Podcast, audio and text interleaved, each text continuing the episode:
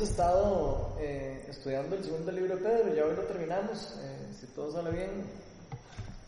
Este, hemos estado viendo eh, diferentes, como básicamente un esquema general del libro. Vimos como prácticamente el libro se divide como en tres temas principales. Uno era la dirección, como para los cristianos, que era el primer capítulo. Después otro, un segundo capítulo que fue el último que estuvimos hablando, que era el de, el de peligro para los cristianos, ¿verdad? Vimos ahí acerca de algunos peligros de falsos maestros y falsas doctrinas y falsas enseñanzas. Y el capítulo 3 con el que vamos a empezar hoy es eh, básicamente es como, podríamos, si tuviéramos que ponerle un título, le podríamos poner como la esperanza para los cristianos. Entonces, eh, básicamente es lo que vamos a estar eh, viendo hoy. El tema principal, eh, básicamente va a ser como la esperanza de que Jesús va a volver por nosotros. Y en eso es lo que va a estar enfocado Pedro y ahora vamos a entrar un poco en detalle, pero ¿quién lo quiere leer? Vamos a estar en 2 Pedro, vamos a estar del, de todo el capítulo, del, 1 al 18.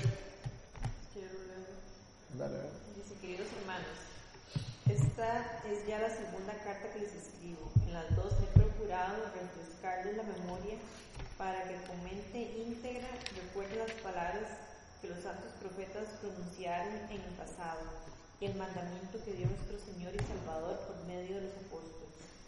Ante todo, deben saber que en, los últimos días vendrá gente burlona que siguiendo sus malos deseos se mofará. ¿Qué hubo de esta promesa de su venida? Nuestros padres murieron y nada ha cambiado desde el principio de la creación pero intencionalmente olvidan que desde tiempos antiguos, por palabra de Dios, existía el cielo y también la tierra, que surgió del agua y mediante el agua. Por la palabra y el agua, el mundo de aquel entonces permaneció inundado. Pereció. Y ahora, por esa misma palabra, el cielo y la tierra están guardados para el fuego, reservados para el día del juicio y de la destrucción de los espíritus.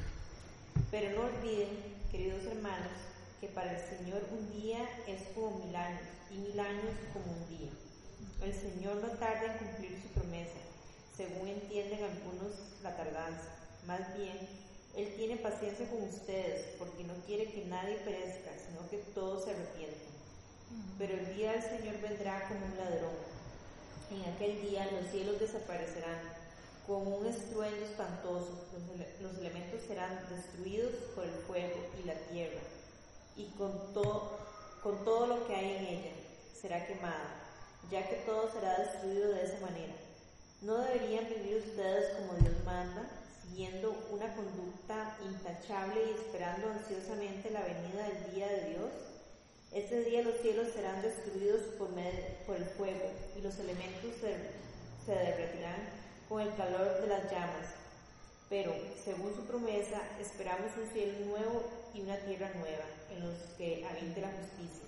Por eso, queridos hermanos, mientras esperan estos acontecimientos, esfuércense para que Dios los halle sin mancha y sin defecto, y en paz con Él. Tengan presente que la paciencia de nuestro Señor significa salvación, tal como les escribió también nuestro, querido hermano Pablo, con la sabiduría que Dios le dio. En todas sus cartas se refiere a estos mismos temas.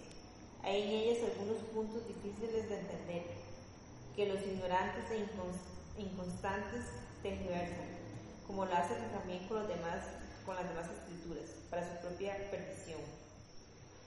Así que ustedes, queridos hermanos, puesto que ya saben esto de antemano, manténganse alerta. No sean que arrastrados por el error de esos libertinos pierdan la estabilidad y caigan. Más bien crezcan en la gracia y en el conocimiento de nuestro Señor y Salvador Jesucristo. A Él sea la gloria ahora y para siempre. Bueno, como ven, habla del juicio venidero, ¿verdad? Y habla de la esperanza de los hijos de Dios al mismo tiempo. Entonces eh, me gustaría como empezar, eh, como, abrir la discusión un poco en, en qué han oído o qué sabe o qué opina cada uno, qué cree cada uno de la, de esta famosa segunda venida del Señor Jesucristo, si alguna vez habían oído, si sabían que existía, eh, o qué han oído decir de eso. Si alguien ha escuchado algo, o si es un tema que, que alguna vez, no sé, si les ha llamado la atención, no sé.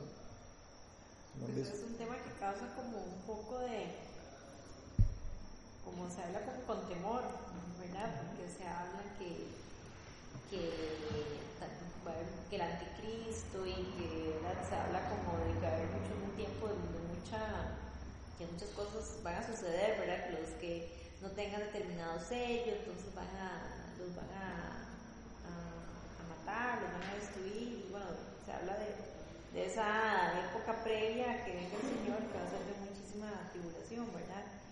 Y de eso más que todo es como, ¿verdad? Lo que, lo que he escuchado, ¿verdad? Y, y, este, y pues sí, como que eso es lo que, causa, creo que como que la gente lo ve como, cuando hablan de eso, como con, temor, no más, no tanto como con, como con esa espera, ¿verdad? O esa esperanza de, de que venga, sino más que todo lo que, es, lo que es como que lo, se habla como... O más bien, no sé, yo lo, lo que tengo entendido es cuando ya él viene a, a imponer su reino por la terminada aquí, ¿no? Porque viene cuando nosotros nos vamos, que esa no es la venida, la venida es cuando ella viene con su ejército a imponer sobre todo la gloria aquí, ¿no? Sí, bueno, él está hablando aquí específicamente de esa segunda venida, ¿verdad? Segunda venida, aquí no está hablando de la tribulación, digamos, aquí está hablando nada más de, de, que, bueno, de que va a haber un juicio, sí, sí, toca el tema un poco la tribulación. Pero eh, ya después... Me llama mucho la atención de que, vamos a ver si lo veo aquí. Me llama mucho la atención de que ya una vez la tierra había sido había sido juzgada en la época de Noé, no sé si se acuerdan. Y, pero había sido juzgada con, agua. Y ahora lo que nos están diciendo es que ahora la tierra va a ser juzgada con fuego. Entonces es como eh, interesante, ¿verdad? Porque es una analogía muy parecida. En algún momento Dios tuvo que limpiar la tierra a toda la gente impía. Y después prometió que eso no iba, que no iba a volver a inundar la tierra. Y, y después dice, ah, obviamente lo que él quiere es salvar a la gente, no quiere destruirla. Cuando, tal vez lo primero que nosotros vemos, o la gente eh, cuando ven estos versículos, como que empiezan a pensar que Dios es un Dios malo. Lo primero que viene a uno es, pero ¿cómo, ¿cómo, es eso? El Dios de amor. Y de repente está hablando aquí que va a quemar a todo el mundo y que va a arrojar a todo el mundo el lago de fuego y que no sé qué. Y entonces uno dice, ¿qué es esto? Eh, ¿Será el mismo Dios o será otro Dios? Eh, de hecho, son, son temas que de, que de alguna manera meten como inseguridad a la, gente, ¿verdad? Meten como un poco de, temor o de...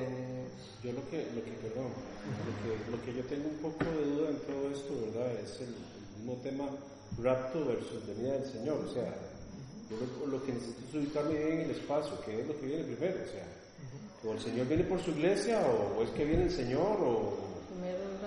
Eh, supuestamente, lo que pasa es que esos temas son muy macabros, o sea, son como muy... Sí, sí, algunos te van a decir que primero es el rapto, después te van a decir que primero es la tribulación de dos mil años, eso, esos, son temas, esos son temas muy, muy... Eh, ¿Cómo diría yo? No están tan claros en la palabra de Dios como para poder decir siempre sí, o sea, siempre va a haber alguien que te va a decir, ah, yo sé, eh, sí, primero es el rapto, después es la, viene la tribulación y después viene el juicio. Pero mentira, o sea, si uno estudia bien se da cuenta que no es tan claro, no se sabe bien si la tribulación va a ser antes o después del rapto, si el rapto es después de la tribulación o es antes, no, no, se, no, no está tan claro. Entonces, lo que sí sé, lo que, lo que más he, he oído yo, lo que más la gente cree es que primero es el rapto, después es la tribulación y después el juicio. Pero como le digo, eso no se lo puedo asegurar yo, es casi una pregunta del otro día. Igual eso a mí no me genera mucha incertidumbre, porque yo sé que si viene de cualquier forma yo no voy a comer. Y, ese es el punto al que quería yo llegar con esto, porque vean que de, uno oye que va a haber de, de que va a haber tribulaciones y que va a haber sufrimientos y que va a haber Ya, ya. Y yo les hago la pregunta, ¿qué es? Que hoy no hay sufrimientos y tribulaciones. Digo, pre- pregunto, porque todo el mundo le tiene miedo a ese día, Sí, como si fuera que, que, que- de, como si fuera que estuviéramos todos bailando en, un- en una sí, montaña cielo de, de felicidad y, y- Sin y- ninguna lucha.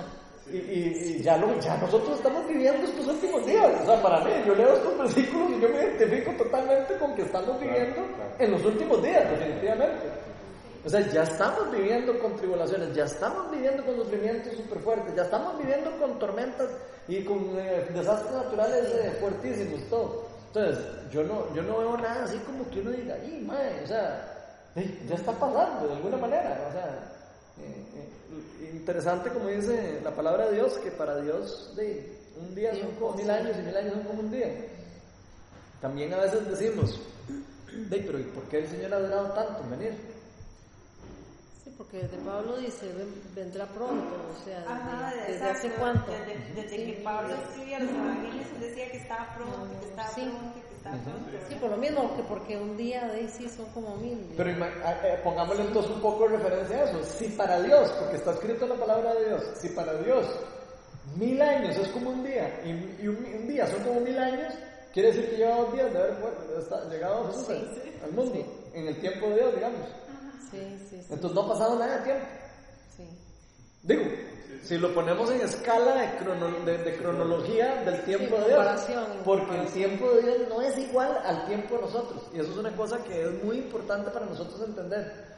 Cuando el Señor nos dice algo, a veces dura 20 años en pasar, no dura los, los dos meses que yo quiero que pasen. Entonces, yo creo que es una cosa muy importante el entender esto porque parte de esto y parte de todo este revoltijo que hay en la iglesia en general, especialmente con este tema y, y- e inclusive hasta los abusos que se han dado en, en la iglesia por esto de, la venida y que empiezan a, asustar a todo mundo y que ya va a venir, de que la luna se puso roja y entonces que ya va, va- que ya viene el Señor y que entonces alístense. ¿Cómo dice aquí Dios que Él va a venir? ¿Qué dicen estos versículos? ¿Que cuándo va a venir el Señor? ¿Y cuándo dice que va a venir? Pero bueno, lo que más importante dice que él, o sea, que también, él dice que no quiere que nadie, que nadie perezca, sino que todos se supone que está O sea, él esperando a está que todo el esperando mundo eso, o sea, él está a que esperando se predique, que se hagan discípulos de la tierra, sí, para eh, haya aceptado al, al Señor en Sí, es que lo que hay que hacer es llevar la palabra para sí, hacer discípulos en la Que tierra para todas las que Sí, naciones. es que a mí me, acuerdo que en ese tema de la de cuando iba a venir, yo, también me, me, también, ¿verdad? Me iba mucho y que, que cuándo y que la luna o no sé qué, ¿verdad? Y después dije, sí, pero salgo aquí, mato un carro y ya se me Sí. acabó el mundo. La pregunta es para qué quieren saber cuándo va a venir el Señor. Yo, yo quiero, digo, yo quiero tirar la pregunta porque ¿sabes? todo el mundo le tiene como, que, que- como algo de miedo, de respeto. Pero es que de- también yo creo que, lo, bueno, que también lo han utilizado como para atemorizar a la gente, que tal vez es algo que no, bueno, creo que también no es un tema que se hable tantísimo en, la- en, en- en- en las iglesias. No es, o sea, No se menciona, pero, pero, pero creo que, o sea, como que, que tampoco no, no, no se explica tanto, entonces crea como un, un temor y también ha sido mal Inseguridad. utilizada, crea inseguridad, sí, y ha sido mal utilizada también. Pero este, este versículo es riquísimo y estábamos meditando tempranos. Vea cómo el Señor confirma que dice, por eso, queridos hermanos, mientras esperan estos acontecimientos, esfuércense para que Dios los halle sin Ujú. mancha, sin defecto y en paz con Él. Ni siquiera dice, mire, es que tienen que estar porque si no, no. Esfuércense, porque Él sabe que no- nos cuesta, pero esfuércense para que nos halle sin mancha y en paz con Él. Ujú. Hay un versículo que no encuentro por aquí, pero el Señor en algún momento le pregunta, ¿cuándo va a venir el reino? Que si ya es, ¿no? Y él le dice, no les corresponde a ustedes saber cuándo será el día ni la hora. Sí. O sea, ya el Señor dijo que nadie puede saber el día y que nadie va a saber el día en el que va a venir.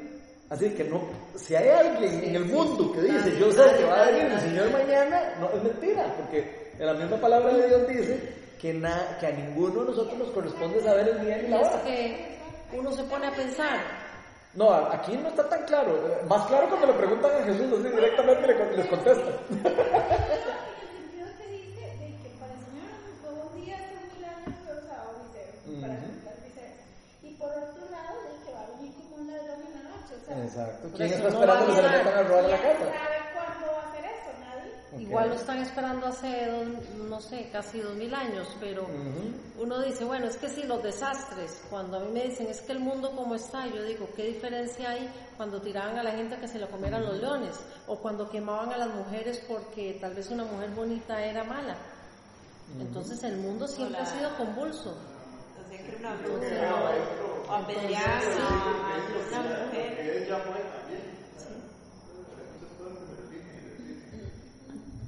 Ok, ¿y qué pasa con las personas que, que se burlan y que creen que el Señor no va a venir nunca?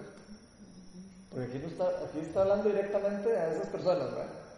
O sea, Pa- Pa- Pablo, Pe- Pedro escribe este libro y está hablando de este tema específicamente, me imagino que porque en la iglesia había mucha duda y había mucha persona diciendo, Igual "Ey, como no, que, eh, no quiero venir desde hace rato y desde Sí. hace rato estamos esperando y no viene. Entonces yo creo que nos está hablando a nosotros, ¿verdad? Ima- Imagínense nosotros, dos mil años después, ¿verdad? Sí, sí, sí. Y, nosotros podríamos estar también haciendo la misma pregunta, pero ¿por qué es que el Señor no viene? Y, y yo creo que tal vez la pregunta a los 10 millones que deberíamos de hacernos, en vez de estarnos preguntando cuándo viene el Señor, sino qué estamos haciendo nosotros desde cuando viene el Señor. Porque si hay algo que Él nos dejó claro a nosotros es que nosotros sí tenemos que estar haciendo algo. Claro. Y no, y no- no estar, no único estar claro. como esperando a que Él venga, sino más bien deberíamos de estar nosotros haciendo algo mientras Él viene. Eh, el Señor cuando antes de antes de ya ascender al cielo le dijo a los discípulos vayan hagan discípulos y hasta que yo hasta que yo hasta que me vuelvan a ver o sea hasta que yo vuelva entonces yo creo que como que está claro verdad la, la gran comisión está clara de qué es lo que nosotros tenemos que hacer y aquí Pedro nos lo está tra- tra- tras de eso todavía llevando más allá nos está diciendo ok no solo o sea, acuérdense de la gran comisión que tienen sino también esfuércense por esperar al Señor en una forma digna, en una forma eh, honorable, o sea, en una forma en que ustedes sean intachables, en una forma en la que ustedes estén eh, de tranquilos, que ustedes no tengan miedo. Eh, ¿Por qué vamos a tenerle miedo de que venga el Señor?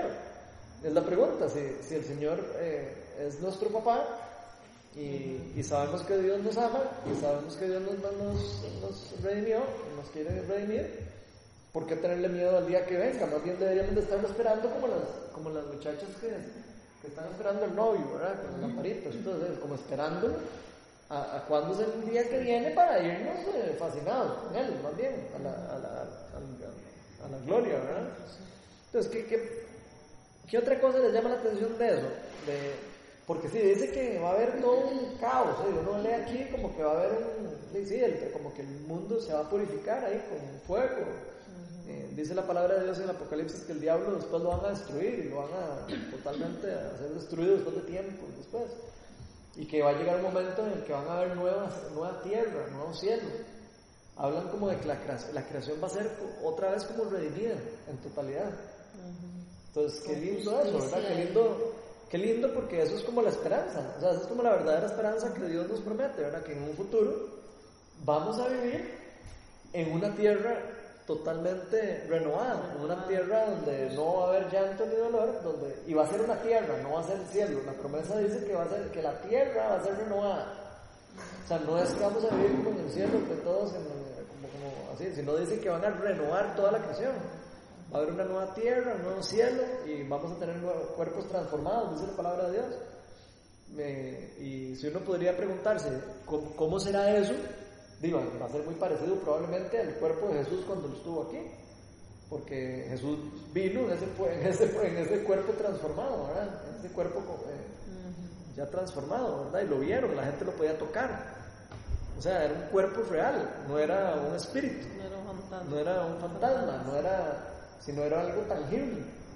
Entonces, que, que chiva, ¿verdad? Ver, digamos, de que, que todo eso, o sea, si uno se va y se empieza uno a imaginar, digamos, lo que podría llegar a ser eso, ¿verdad?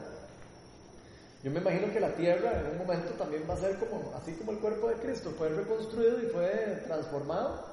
Me imagino que lo mismo va a pasar con todos nosotros, obviamente, porque la palabra lo dice que vamos a ser transformados, pero me imagino que también la tierra y toda la creación va a ser transformada. Y va a ser como, va a ser algo lindo, no va a ser algo feo. Eh, lo único es que, obviamente, eh, como hemos hablado en varias reuniones, eh, de ahí, cuando estamos, eh, cuando hablamos de Dios, tenemos que, que saber que Dios es amor, pero Dios también es un juez justo. Y, y que de eh, si Dios no fuera, si Dios no hiciera juicio en algún momento, sería un Dios injusto porque hay personas que son injustas. Claro, claro. Y hay personas que sí son muy malas, son mu- muy, muy, muy, hacen mucho mal. Entonces sería como, sería como muy injusto eh, Sí, que que no hubiera de alguna manera una forma de justicia, ¿verdad? Y eso es lo que el Señor está prometiendo, ¿verdad? Eh, no, tampoco es que está diciendo que va a, a- a- no sé, a, hacerlo injustamente. No es que va, no es que la persona que va a pasar por eso va a pasar de una forma injusta. Eso es una cosa que hay que entender. O sea, las personas que van a, a terminar en el juicio van a terminar porque se merecen el juicio, no porque Dios quiso mandarlos al juicio, porque, porque quiso mandarlos, sino va a ser eh, porque esa persona realmente no merecía la, la salvación, prácticamente. O, o- o no, o no quiso en su corazón nunca cederlo. No sé cómo funcionará a nivel espiritual, ¿verdad? Porque la palabra de Dios eh, dice que nadie le puede entregar la vida a Dios, sino es Dios el que lo llama a uno, ¿verdad? Entonces, al, nivel de cuenta, al final de cuentas, es como difícil saber si de verdad es 100% uno el que, el que tiene que entregarse o si es Dios el que tiene que hacer algo en uno. Pero yo soy, yo soy de los que creo que, que Dios todo lo sabe desde el inicio. O sea, y somos predestinados, pero somos predestinados según lo que nos correspondía. ¿Me explico? O sea, que somos predestinados a- desde que nacemos, ya Dios sabe que, que quiénes van a ser salvos y quiénes no. Pero porque Dios ya sabe lo que va a pasar y lo que ya pasó. Entonces no es, no es porque lo escogió para que se muriera, sino es porque ya sabe que esa persona no se va a redimir porque no va a querer o porque no va a hacerlo. Porque él puede ver su corazón antes, ayer y siempre y por los siglos. O sea, puede ver más allá, ¿no? cosas de las que nosotros ni siquiera nosotros podemos entender. A mí me llama la atención porque aquí al inicio yo no le había dado como mucha importancia a estos primeros versículos. Y él está hablando de las personas que se están burlando, ¿verdad? O sea, como Ujú. que en algún momento escucharon la palabra, entendieron, pero como que después se les olvida.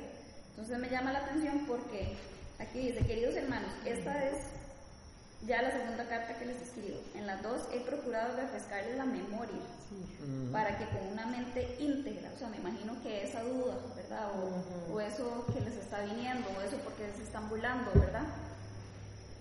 Eh, recuerden las palabras que los santos profetas pronunciaron en el pasado. O sea, que, que nos estemos recordando de eso, ¿verdad? Siento yo que ellos nos están dando, que nos están dando como la clave de qué es lo que nosotros debemos estar haciendo, ¿verdad? Porque después nos dice que debemos, eh, no deberían ustedes de vivir como Dios manda, ¿ok? Como Dios manda. O sea, tenemos que estar como, in- como recordando las palabras de los profetas, ¿sabes? ¿verdad? Estando como en esa relación constantemente con la palabra, sabiendo cuáles son nuestras promesas, cuál es, nues- cuál es la verdad. Y al, y al final dice, más bien crezca en la gracia de nuestro Señor. Y ahí lo termina de cerrar otra vez lo del principio, otra vez al final. Entonces, ¿verdad? O sea, él está como, como, como diciendo cómo debemos hacerlo para evitar que nos pase, digamos, lo que, a lo que él estaba hablando aquí.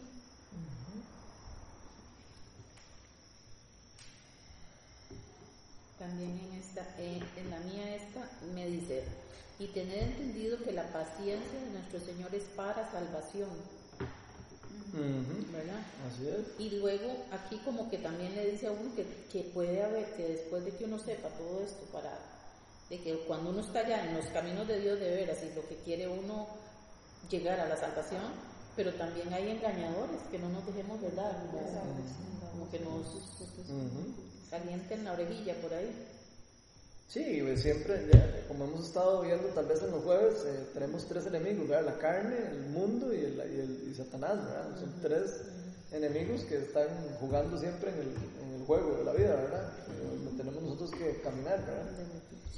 Pero a mí lo que más me interesa, digamos, de esto es como, como recordar cuál es la verdadera voluntad de Dios, ¿verdad? Porque cuando hablamos de juicio y hablamos de eso, del infierno, entonces uno empieza a decir, hijo, es que entonces Dios será malo, ¿no? ¿Cuál es la verdadera voluntad de Dios? ¿Cuál creen que es el verdadero propósito? ¿O que tiene, que tiene Dios para su creación? El propósito de él es que todos puedan estar en la vida eterna. Ok, llegar al cielo. Ese es el propósito el que él propósito, tiene. pues, es Para eso creó, dice la palabra de Dios. Más que para eso todo lo que él creó, lo creó bueno. Claro. Entonces, o sea, hay que entender que la, la- lo que Dios quiere es salvar a todo mundo. Eso es lo que Él quiere, eso es lo que a Él le gustaría. El problema es que hay muchas personas que no quieren ser salvadas. Sí. Muchas personas que no quieren acercarse a Dios. Entonces ahí es donde se pone eh, eh, de feo, digamos. El propósito de Dios para el ser humano no es destruirlo, sino más bien recrearlo. Eso es lo que Él quiere. Lo que quiere es renovar a los que se dejaron de Él, traerlos de vuelta. Es- Eso es lo que ha sido Dios desde el inicio y siempre, desde que nos creó. Y por eso nos creó a imagen y semejanza de Él. Nos creó a imagen y semejanza de Él es porque Él quería reproducirse Él eh, de alguna manera. Él quería que nosotros reflejáramos su gloria, que nosotros reflejáramos quién era Él. Entonces, eh, eh, como que tenemos que tener muy claro que, de que Él lo que quiere y en el corazón de Él lo que hay es redención. Él lo que quiere es redimir, lo que quiere es atraer a la gente de vuelta. Él no quiere castigo para nadie. Eh, pero la pregunta de millones es si, si, nosotros estamos dispuestos o no estamos dispuestos a vivir según lo que Él nos dice y según lo que Él nos promete. ¿verdad? Esa es la pregunta de los 10 millones. ¿verdad? Es una cuestión casi que eh, de voluntad propia, diría yo. Muchas personas podrían decir que, que tal vez la voluntad ni existe. Porque podría decir, ¿no? uno podría entrar como en ese cuento de que si de verdad es que Dios lo llama a uno o, es que si de verdad lo escogió.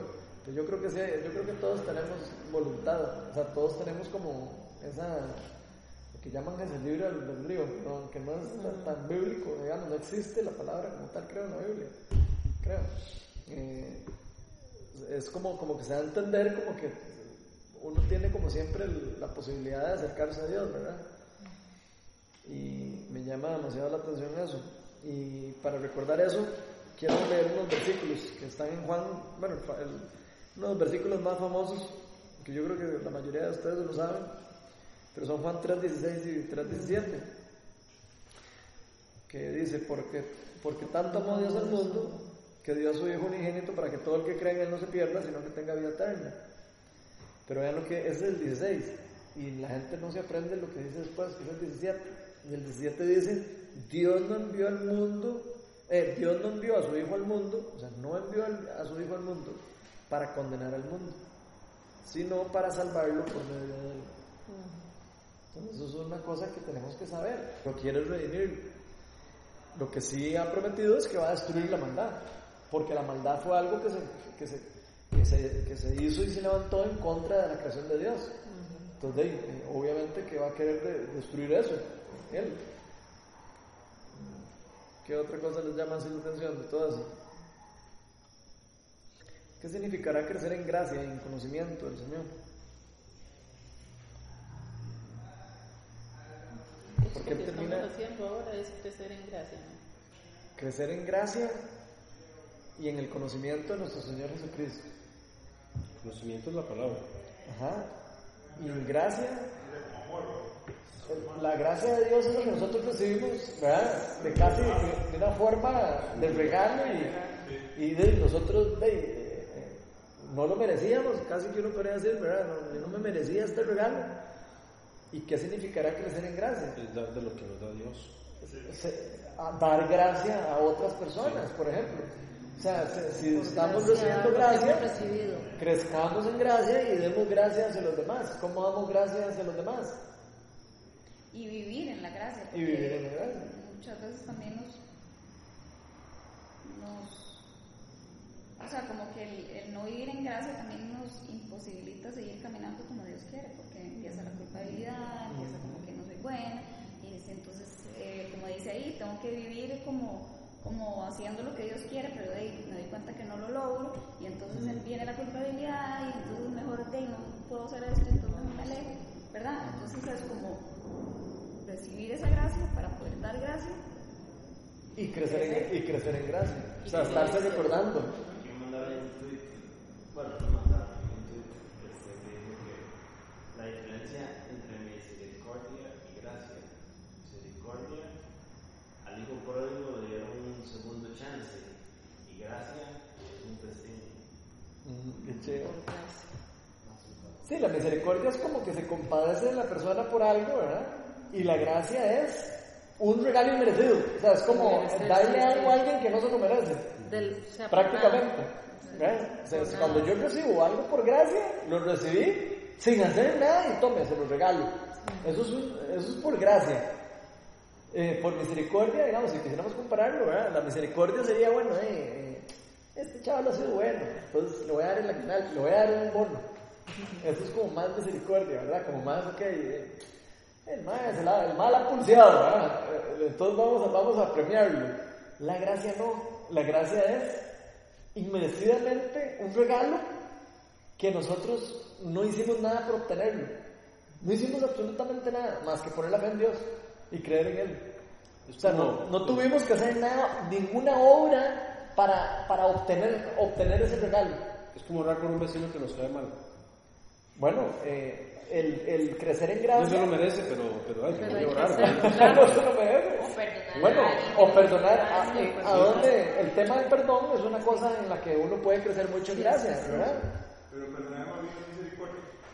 No, porque a veces eh, vos puedes decir, esta persona no se merece el perdón. Y no le toca a uno. no se lo merece, es como, digamos, pues, no se lo merece, pero lo perdona. No, esa es la gracia. Sí, porque Misericordia es como, como que uno tuviera compasión de la Sí. persona La y por gracia es- compasión uno lo perdone. porque la gracia Es aún sin merecerlo, hay que darlo. Es que, por ejemplo, el, código Le dio otra oportunidad. le dio otra oportunidad que no se Pero merecía, la pero es que gracia no- fue la la que- gracia fue que le dio un festín, o sea, realmente Sí, es fue que algo no se ve, o grande. sea, el, o sea, si hubiera sido el papá misericordioso, lo recibe, él le dijo, Sí, ya. recíbame y trátame como uno de sus Lo hubiera dejado como un empleado, por ejemplo. lo, deja, lo recibe y lo deja como un empleado, pero Exacto. por gracia, o sea, le dio Lo restauró totalmente. Esa, esa es la diferencia. y es como, el- como el, O sea, es como si la gracia es prácticamente, es que es tan, es un concepto tan, tan, tan rajadamente increíble que es hasta difícil de entender. Porque uno, uno difícilmente eh, es fácil para uno creer que sin yo hacer algo pueda recibir algo tan grande. ¿Por qué? Porque estamos acostumbrados a que en el mundo, de si yo no soy cariñoso con mi esposa, pues ella se enoja conmigo y, de no, me, no me quiere. Punto. Así funciona el mundo. Si yo no paso tiempo con mi hijo, de eh, la relación se hace mala y entonces tengo una mala relación con mi hijo. Entonces nosotros desde que nacemos tenemos un concepto de que el amor es condicionado, o, sea, de- o, o de que nosotros necesitamos dar para recibir. Nosotros no podemos como recibir algo de repente así sin, sin, sin nada a cambio porque, porque estamos acostumbrados a que el mundo funciona diferente. Sí. En el mundo, en el mundo, en el reino de los cielos funciona diferente. Y eso es, como un cambio de, de mentalidad, es como cambiar de canal prácticamente. Y ahí es donde se vuelve demasiado importante para nosotros. La merienda hoy entender era muy sana. Lo que significa para nosotros este reino al que Dios nos está dejando vivir y nos está dejando accesar y vivir por gracia. ¿Por qué? Porque nos dio, ya nos dio la nacionalidad, nos dio la, el, el derecho de hacerlo. Punto, sin merecerlo. ¿Qué hice yo? De nada. No hice- Entonces, no crecer en gracia, volvemos, sería como, como estar más ligado, o sea, por agradecimiento al que nos dio la Ah, gracia. por supuesto. De hecho, de hecho, la relación con Dios Eso es. Sí, se es- basa en agradecimiento y en el conocimiento de la gracia. crecer en no, se, no se trata en el yo tengo que hacer algo para agradar a Dios, yo no tengo que ser bueno, ni tengo que ser intachable porque entonces Dios me va a co- cocinar en el infierno, no. No es así, funciona más como en crecer en gracia. Mm. Ok, mae, es tan increíble esto que, que, que acabo de... Que no hay- O sea, que es tan increíble que Dios me haya dado esto Sí, que que yo, mae, de que empezás a actuar por gracia. Sincer- sinceramente no tengo cómo agradecérselo, ma. o sea, no, no tengo más que hacer más que, más que hacer lo que él me diga, porque, porque no tengo otra forma de agradecerle. Es, es básicamente como, manifestar el amor de Dios. es como manifestarle de vuelta el, el amor por agradecimiento Y empezás a manifestar el amor porque te nace. y ya te van a hacer, ya no te van a que sentir hacerlo cargado. De hecho- ha pasado que cuando uno, Dios lo perdona por algún, no sé, algo, un pecado específico, Ah, sí. y después le a una persona le hace algo relacionado a ese pecado como que facilita más. El perdonar. Sí, no es pasado. Sí, claro. Y también Porque uno también. Sí, ya tiene la Ahora, eso le pasa a las personas que, que, han- que tienen el Espíritu Santo. A las personas que no tienen el Espíritu Santo, aunque las perdonen, después quieren eh, cobrarle de vuelta a las personas. Como la historia que vimos en la charla pasada. O sea, la, eh, la gracia y el Espíritu Santo, y el Espíritu Santo, perdón, es, el Espíritu Santo es el que nos da a nosotros el poder para poder nosotros vivir en gracia. Sin el Espíritu Santo nosotros no podemos vivir en gracia. Sin el Espíritu Santo nosotros vamos a vivir siempre en el esfuerzo. Y en el, en el, en el, Sí. el querer yo agradar a Dios, y en lo que yo, o sea, Por y mí, todo lo que yo hago, lo hago yo. para yo verme bien ante Dios o verme bien ante los demás. La gracia, cuando yo entiendo el concepto de la gracia, llega a tal nivel el amor y la relación con Dios que a mí ya no me importa lo que piense Gloriana. Ya no me importa. O sea, ya, ya, ya yo soy libre de lo que ella piense de mí. Porque yo sé que yo no tengo que agradarle a ella. Ese es el verdadero concepto de la gracia. Cuando yo entiendo que ya yo no tengo que agradar a nadie más que a Dios. O sea, ya, ya, ya, Dios me dio todo lo que yo necesito. Eh, entonces es muy lindo porque eh, nosotros siempre vamos a, de alguna manera, como que queremos vivir nuestra vida como fuimos eh, enseñados desde pequeños. O sea, desde pequeños fuimos enseñados a luchar por el amor, a luchar por el- eh, agradar a los papás, para, para agradar a mi mamá, para agradar a mi esposa. Y no, no debería ser así. La vida en gracia es como una vida en agradecimiento y, y una vida en la dependencia del amor de Dios y la relación con Dios. Entonces, a mí me parece muy chiva eso porque eh, Pedro habla de crecer en gracia, pero también no deja por fuera el conocimiento, ¿verdad? Y, y ahí es donde yo creo que, eh, eh, yo creo que es un balance, ¿verdad? Y ahí es donde hay que tener cuidado, porque como todo, hasta Dios es bal- balanceado, ¿verdad? Es como equilibrar, es amor y también el juicio en una balanza. Está el, el conocimiento es importante, pero la gracia es importante. Si yo tengo mucho conocimiento y poca gracia, yo no estoy siendo un buen cristiano.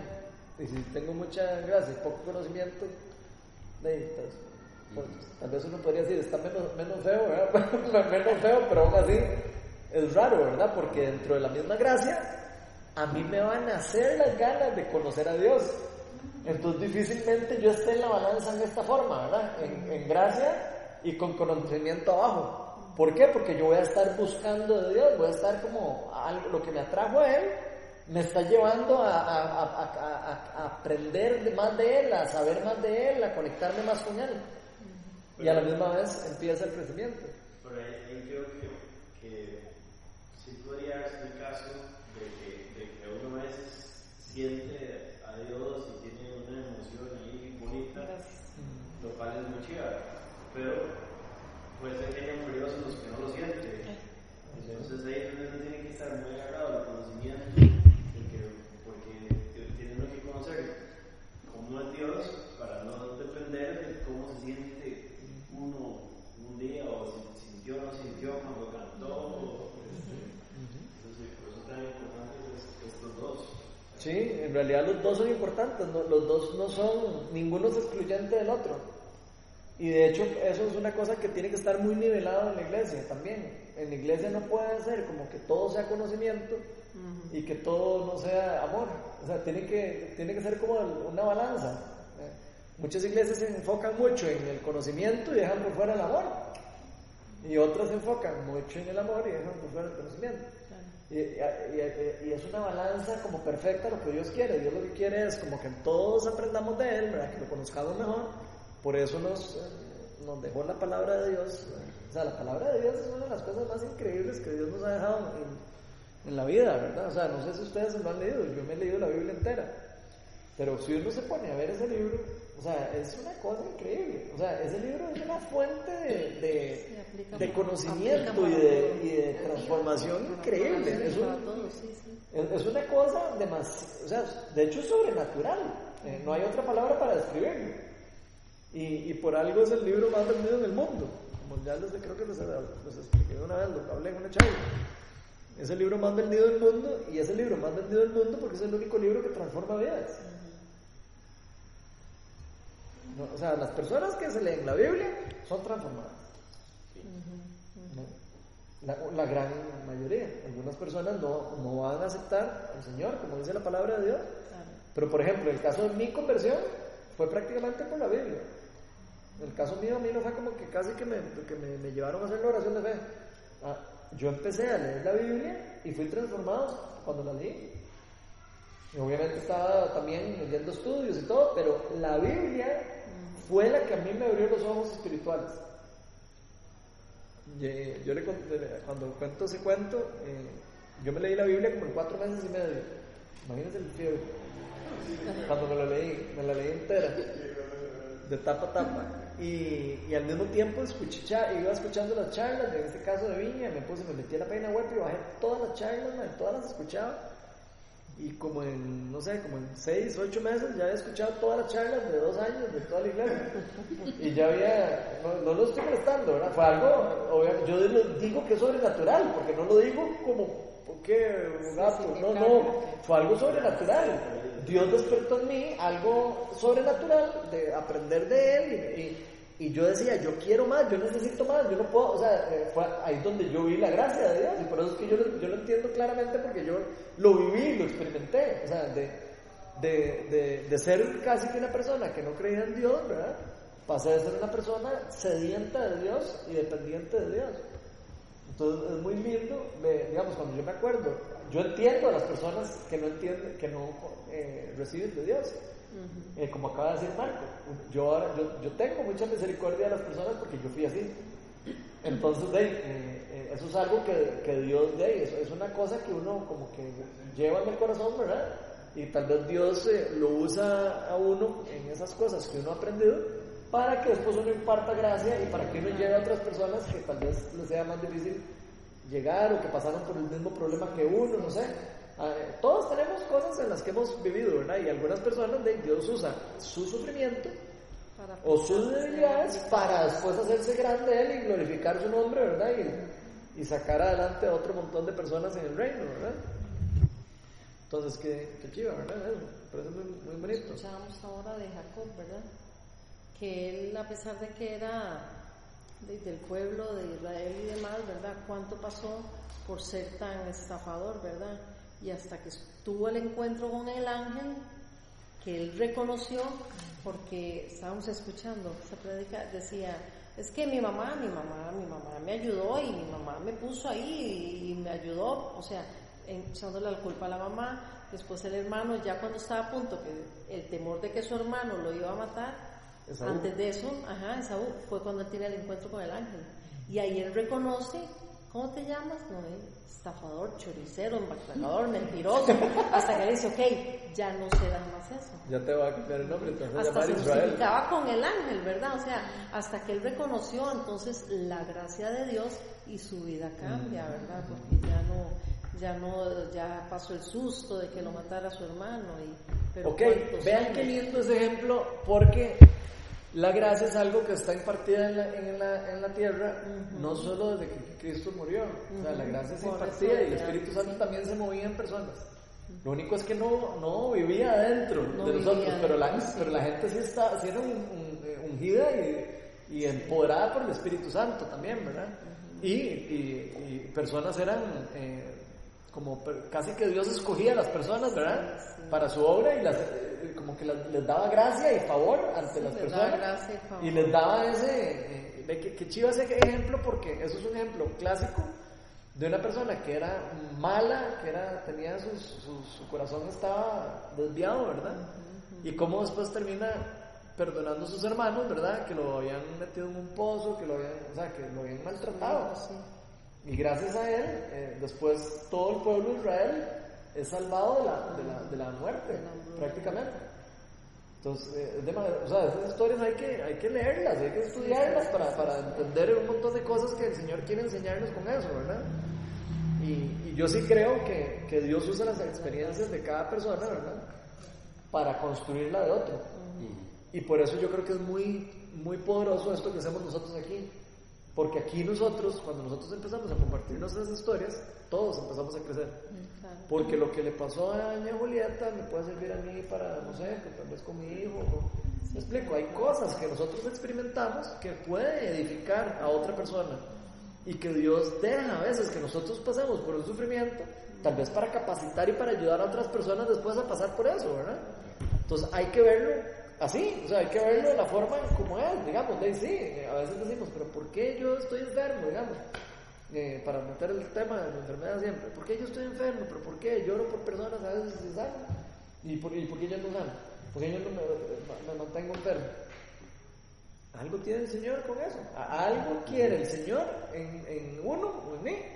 Que Él quiere que yo permanezca por este momento así. Tal vez más adelante se vaya a glorificar con algo increíble. eh, tal vez vaya a ser un milagro que tal vez después todos vamos a glorificarnos y va- y vamos a decir que rajado lo que pasó. Y, y tal vez va a ser eso o tal vez va a ser simplemente que Él quiere que yo le enseñe a personas a vivir también por sufrimiento y por, no sé, digo yo. Yo lo veo esas, yo lo trato de ver de, esas maneras, digamos. Lo que trato es como a- eh, obviamente siempre, eh, yo siempre oro por mi sanidad, siempre oro por, por las promesas de Dios y, y la- Claro. me, me quiero apoderar de ellas. Pero también tenemos que saber que Dios tiene un propósito para cada cosa, ¿verdad? Y que tiene- va a permitir a veces sufrimiento, así como permitió que Cristo pasara por sufrimiento para el bien de un montón de personas, también, ¿por qué no? Si lo hizo con su hijo, ¿cómo no lo va a hacer con uno? O sea, ¿qué, qué me hace a mí diferente como para yo pensar que yo no voy a tener que pasar por un sufrimiento para el bien de, de alguien más si Dios lo hizo con su mismo hijo, para todos nosotros? Y cuando uno empieza a ver la vida de otros cristianos y empieza a ver cómo Dios se glorifica con esas cosas que a otras personas han pasado en otros momentos, ahí uno empieza a decir, ah, con razón es que le pasó eso, con razón es que Dios permitió eso. Si vean lo que ahora, lo que está, la cantidad de gente que está recibiendo sanidad en esto. Entonces es, es, importante, yo sé que obviamente a nadie le gusta pasar por sufrimiento, pero digamos, yo que he pasado por, por, eh, por este, digamos, esta tribulación, por decirlo de alguna manera, la enfermedad, eh, yo he aprendido que, que uno tiene como que aprender a aceptar también eh, que Dios no quiere en este momento sanarme. Tal vez Él quiera, pero tal vez no es el tiempo, el tiempo para hacerlo. Porque para él nada Pu- más- puede ser que Él diga, pues, además, puede ser que Él ya, ya sepa que yo llevo a ser sano, pero simplemente está trabajando con mi corazón algo. Puede ser que Él me está purificando.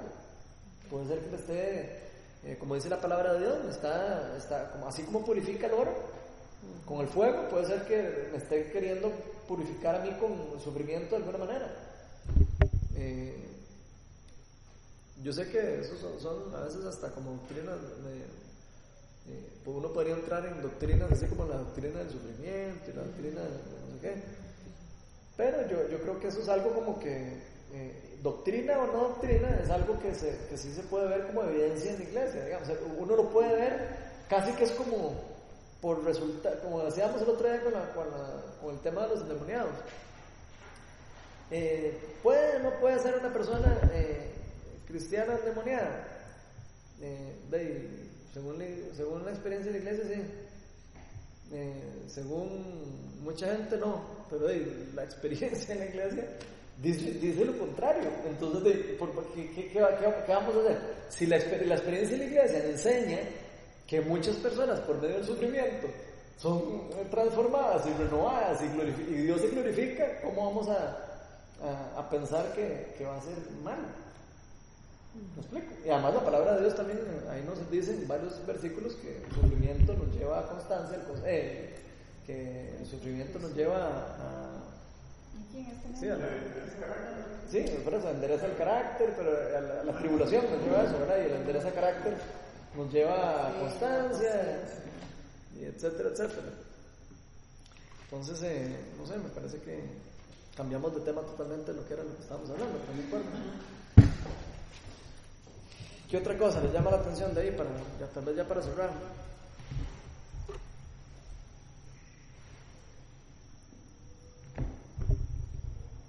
donde dice que tengan presente que la paciencia de nuestro Señor significa salvación. Eso es demasiado lindo, ¿verdad? Saber que Dios, la paciencia, o sea, la espera, significa que Él quiere salvar más personas. Entonces, ¿por qué no viene el Señor ya? Sí, porque Falta mucho que te- nos toca hacer a nosotros. Falta mucho trabajo por hacer, eh, tal vez, ¿verdad? Al pueblo de Dios también, ¿verdad? A nosotros, los hijos de Dios. Eh, qué chiva. Porque la, espera involucra fe. ¿verdad? Confianza. Sí, exactamente. Sí, Y la, salvación es fe. Sí. Entonces, Mm, está como todo nuevo. Sí, tal vez como para, ya como para cerrar, eh, nada más que es que me acordé ahora del tema ese de, los endemoniados que estábamos hablando el jueves, entonces quería como tocar el tema. Ya no tiene nada que ver con esto, ya terminamos este tema, pero quería hablar de eso porque ahí me encontré después unos versículos en donde personas que habían sido ungidas por Dios eh, fueron endemoniadas, o sea, fueron, eh, ya, ya me puse a buscar un poco más en la Biblia y sí me encontré Saúl. como Saúl, por ejemplo. Entonces hay varios casos en donde se ven personas que hayan sido ungidas por Dios y personas que hayan sido levantadas por Dios y que después Dios eh, les permite que, les, que, que sean atormentados y que, se- y que te pasen por sufrimientos eh, hasta diabólicos. ¿verdad? Entonces, eh, ese, ese tema es un tema complicado. Eh, a, mí, a mí lo que, lo que siempre cuando lo enseñamos, a mí me gusta como enseñarlo como, como de que no sea como la santa palabra de lo que la persona dice, sino que sea, sabemos que es un tema que es como de, de esos temas delicados, ¿verdad? Que no se sabe, no todo el mundo tiene como certeza exactamente.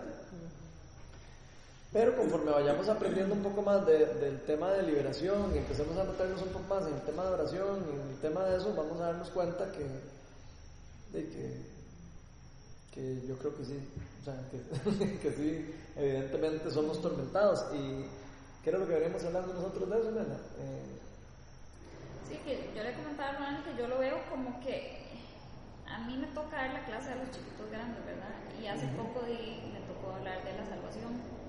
Eh, y en el programa venía, explicaba que la salvación no es una cosa que pasa un día, ¿verdad? Sino es algo que es un proceso día con día. Entonces, eh, había que explicarles a ellos que a veces hemos hecho la oración de fe y creemos que ya, yo soy salvo, ¿verdad?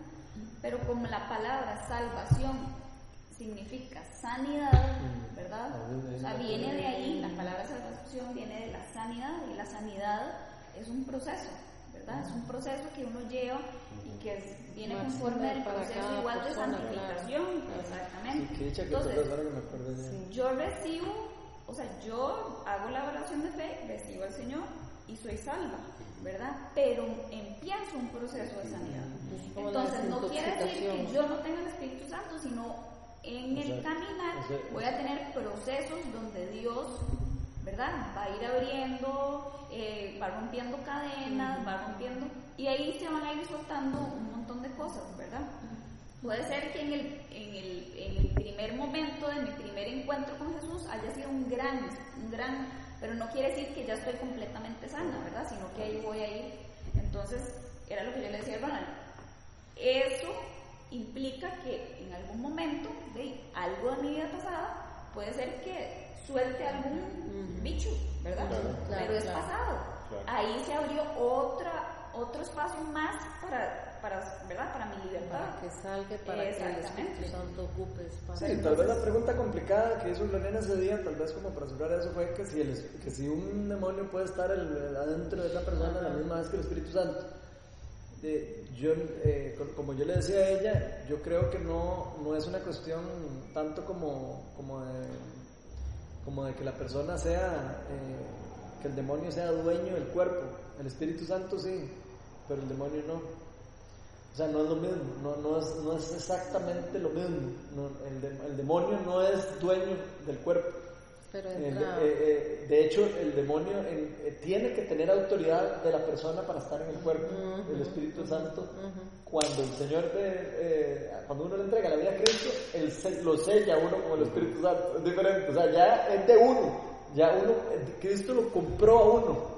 Entonces es muy diferente, son dos cosas diferentes. Suena, suena un toque complicado explicar, pero yo sí creo más que, que, que debe andar por ahí, como en el proceso de, de, san- de También santificación. En el momento antes La de parte recibir a, a Jesús, uno, o sea, uno está, su vida está vendida al enemigo, ¿cierto? Cuando uno recibe a Jesús, uno reconoce que es pecador, que ha cometido un montón de pecados, ¿verdad? Y en ese momento uno cede, o sea, como que ya eso ya no le pertenece al enemigo, ya ahora eso es de Dios, ya porque ya uno reconoció, ¿verdad? Que ese dominio ya uno se lo quitó a él y se lo entregó a este porque reconozco que esto es lo que yo quiero. Pero yo hay sí- momentos en que abrimos puertas. Sí, pero yo Sí, he vivido, igual. en mi vida sí he vivido un proceso de, más de proceso que de conversión automática. Y eso es lo que yo trataba de explicar ese día, digamos. Eh, sí, en, en- en mi ejemplo personal, de, sí, yo fui salvo, yo sé, el Espíritu Santo entró en mí, sé que entró en mí porque empezó a actuar a través de mí. Entonces yo sé, porque el mismo Espíritu me dice, como la palabra de Dios me dice, yo sé que yo tengo el Espíritu Santo porque el mismo Espíritu Santo me lo hace saber. Y yo lo puedo ver porque lo puedo ver manifestarse a través de mí, lo puedo sentir, puedo sentir que Él está.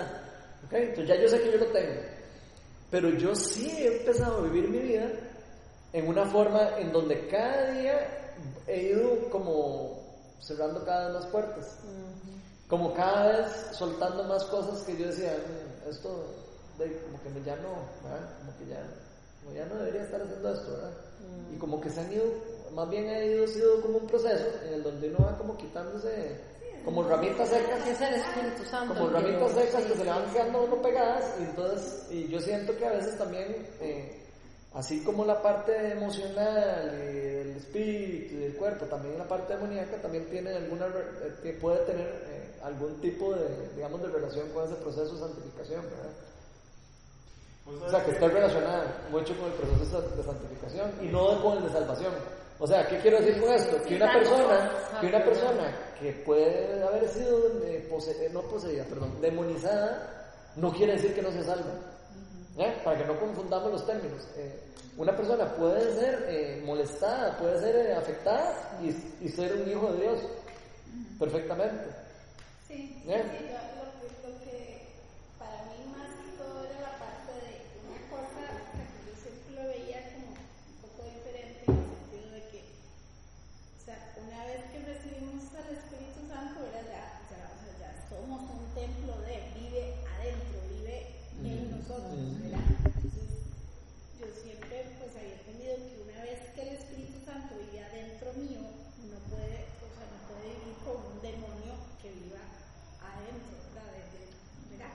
Entonces, pueden haber demonios que molesten, que, que estorben, que hagan, o sea, que estén ahí, ¿verdad? Eh, plegando y, y haciendo daño, pero no, no viniendo junto con... Sí, no en poder. Ajá. Exactamente, que es- eso es lo que, como yo lo, lo- Sí, tal vez, tal vez eh, hablando con Melania de ese mismo tema, eh, la forma más sencilla de verla es de el Espíritu Santo vive atado al cuerpo pecaminoso. Y vive en, al- en el mismo cuerpo pecaminoso. Uno podría decir, ¿y cómo puede el Espíritu Santo vivir en el cuerpo pecaminoso a la misma vez? De El- igual el que un demonio. se contrista, igual igual, que un demonio podría vivir también en el cuerpo. ¿Me explico? ibas a decir, ¿no? Sí, que, que recuerdo, bueno, una, una chava que que he escuchado una vez que hace, hace como que fue, que estamos hablando, y yo no sé si es, ¿verdad? Todos me imagino que lo he experimentado, ¿cierto? Cuando uno ya se está en Jesús, o sea, si uno no importa lo que se, se aleje, ¿verdad? Si uno en algún momento se ha alejado, ya el pecado no- ya no le siente igual, o sea, ya es una cosa que ya Exacto. uno siempre siente algo así, que ya, o sea, no me acuerdo, Ajá. Venga, a ver, entonces me acuerdo que ya lo quiero, ya como el sabor. ¿no? Sí, como que sí, sí, ya no, ya no, ya no lo disfruta, ya no lo disfruta. Entonces, eh, me decía o sea, que para qué lo haces si en realidad ya, o sea, es una cosa sin sabor, o sea, rarísimo, Pero está.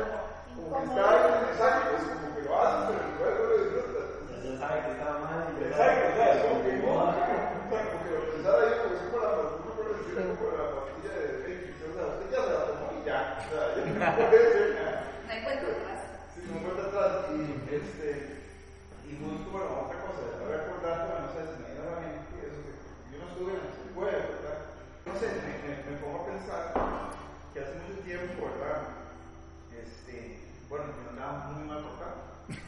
Y me acuerdo que. Todos andábamos muy mal tocados. Sí, pero igual como, como si yo digo todo, pero sí, una cosa fea, porque recuerdo que este, yo voy a ver mis papás y, y, me acordaba como que, me, como tiempo me, me jalaban como la, cama, eh. una cosa rarísima. Okay.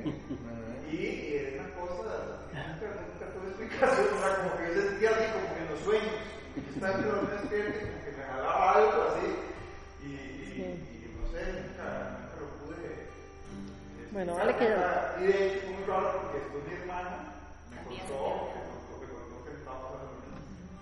Sí, bueno, los demonios pueden afectar así a nivel externo, pero también pueden a nivel de la carne, pueden hacer daño, pueden hacer enfermedades, pueden Pero ejemplo, es porque, digamos, tal vez, eh, yo siento que yo en ese momento, tal vez aceptado a Jesús, pero de,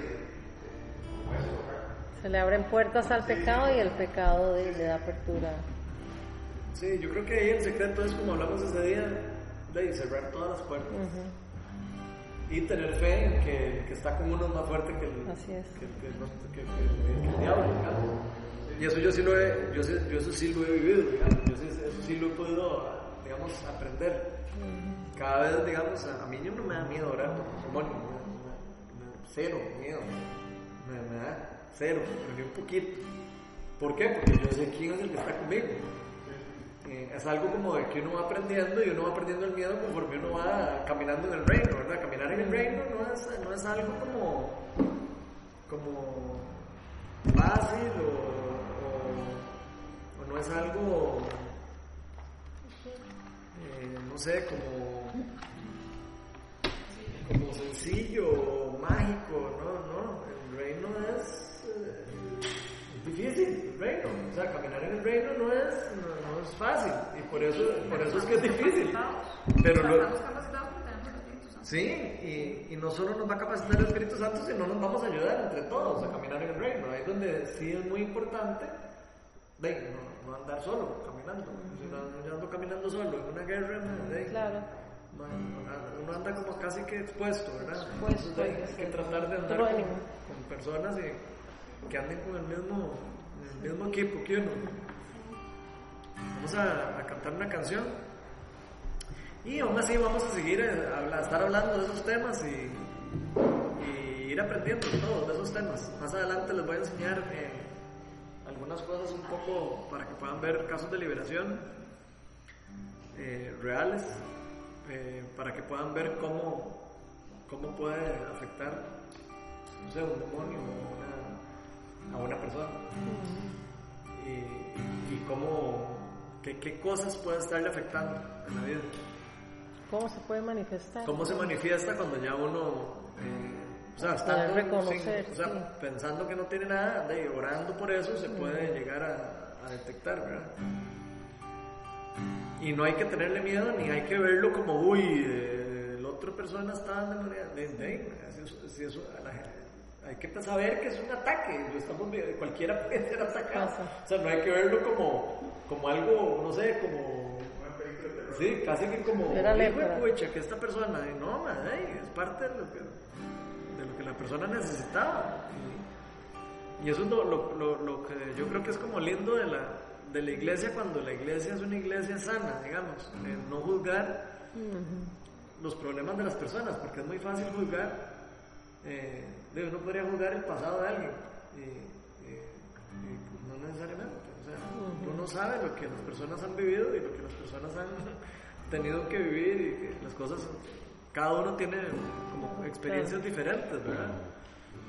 Eh, lo que sí podemos hacer es eh, cambiar la forma de, de cómo vivir en el futuro, ¿verdad?